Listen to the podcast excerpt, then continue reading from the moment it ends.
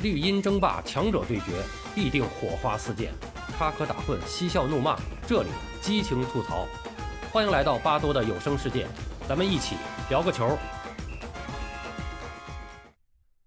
王俊生和中国足球的黄金十年，第五集。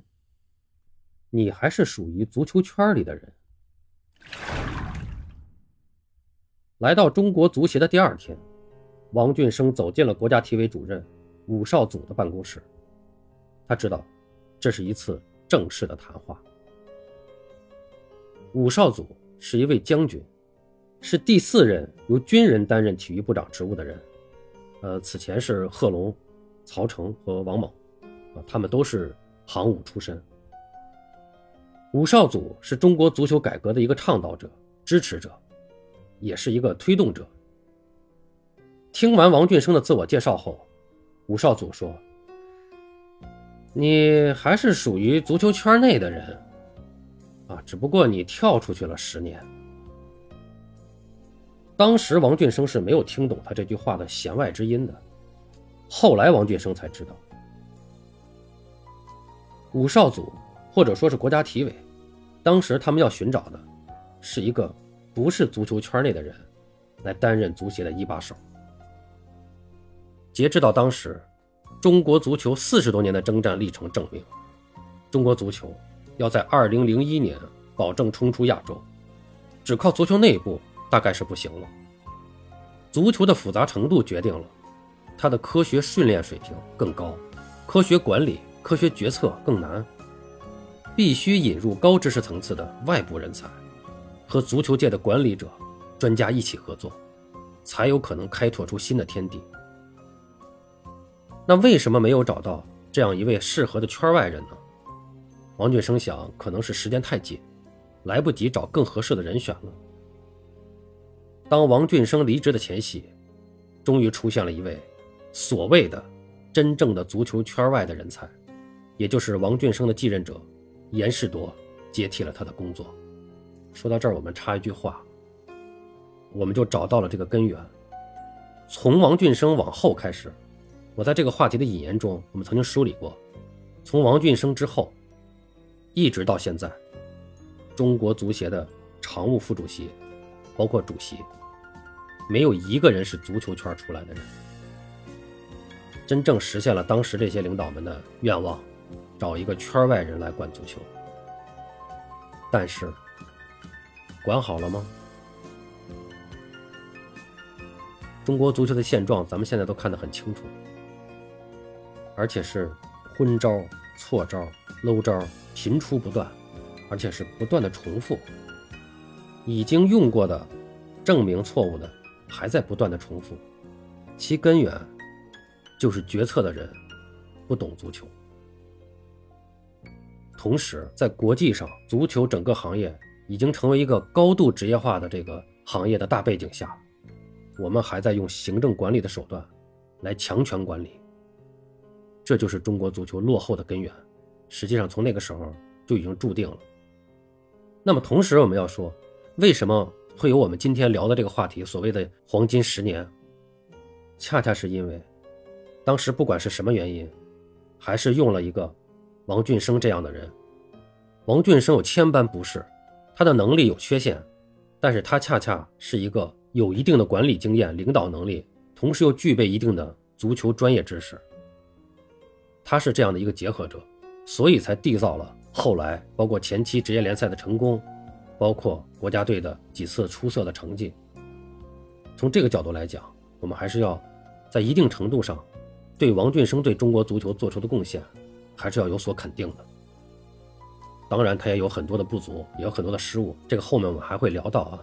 我们回到刚才的场景，继续给大家介绍。武少祖非常认真地对王俊生讲：“你工作的重点呢，应该是两个方面，一个呢，就是要把班子团结好。我们的目的不是创造一个没有矛盾的班子，而是一旦出现矛盾，你要处理好，啊，不要支持一派打倒一派，对任何人、任何一个班子，都要一分为二。我们都是在完成党和国家交给的任务，我们之间的矛盾是人民内部矛盾，不是势不两立的。你要把班子团结好，把队伍带好。第二个呢，你就是要把足球搞上去。足球是一块金牌，而且呢，是一块非常有影响力的金牌。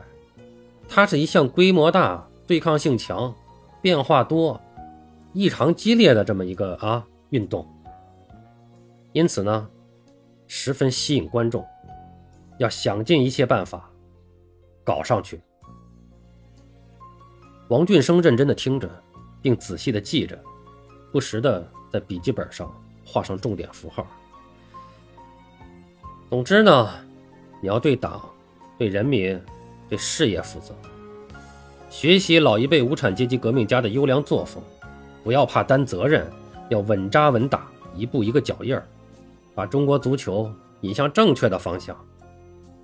武少祖喝了口水，接着说：“如果以后还出不了线，绝不能气馁，要顶住压力，更要振作精神，继续前进。”你还有什么问题吗？武少祖问。其他的问题都没有了，就是这个组织程序怎么解决？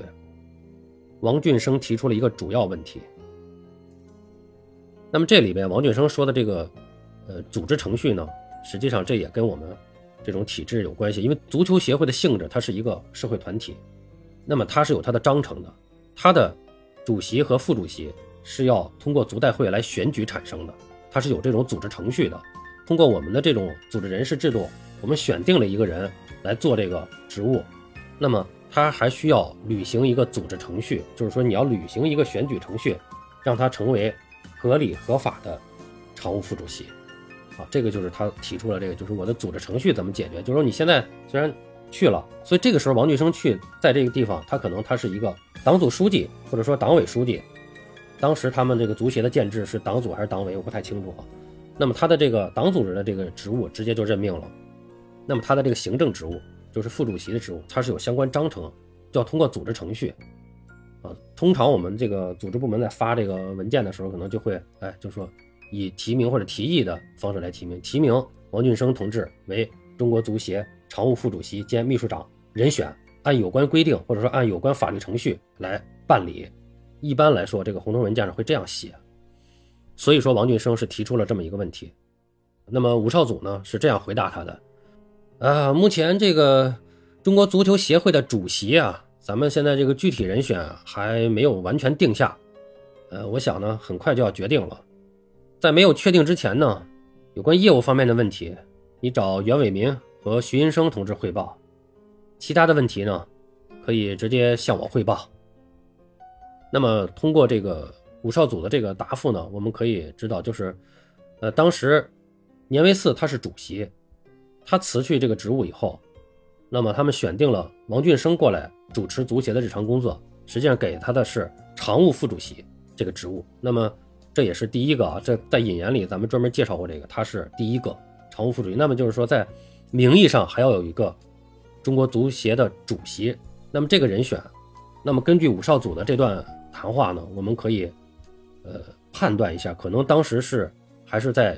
一个商量的过程中，那么总局肯定是，那么体委当时可能提出的意见还是由袁伟民来担任这个，呃，足协主席。但袁伟民之前已经担任过一次了，后来因为成绩不好，他辞职了。袁伟民很生气，对这个觉得可能也是觉得足球这块确实不好管，他辞职了。这次年维四辞去以后，总局的意思就是体育委的意思，应该还是想让袁伟民担任，因为，呃，袁伟民毕竟以前干过一段嘛，而且从这个。从这个体委的副主任的分管角度，可能整个足球协会的这个分管工作分管分管领导是袁伟民。那么可能我想我猜想为什么会说这个人选没定，那就是袁伟民一开始他可能还是不太想接这个烫手山芋，所以才会说你找袁伟民和徐云生汇报。那么就是说这个人选要在这两个人中间最终确定，袁伟民或者徐云生可能还在做袁伟民的工作。如果袁伟民的工作做不通，那么可能就要就要徐云生来担任。当时他们两个都应该是体委的副主任。呃，我们判断当时应该是这么个情况，当然最后还是袁伟民担任了这个足协主席。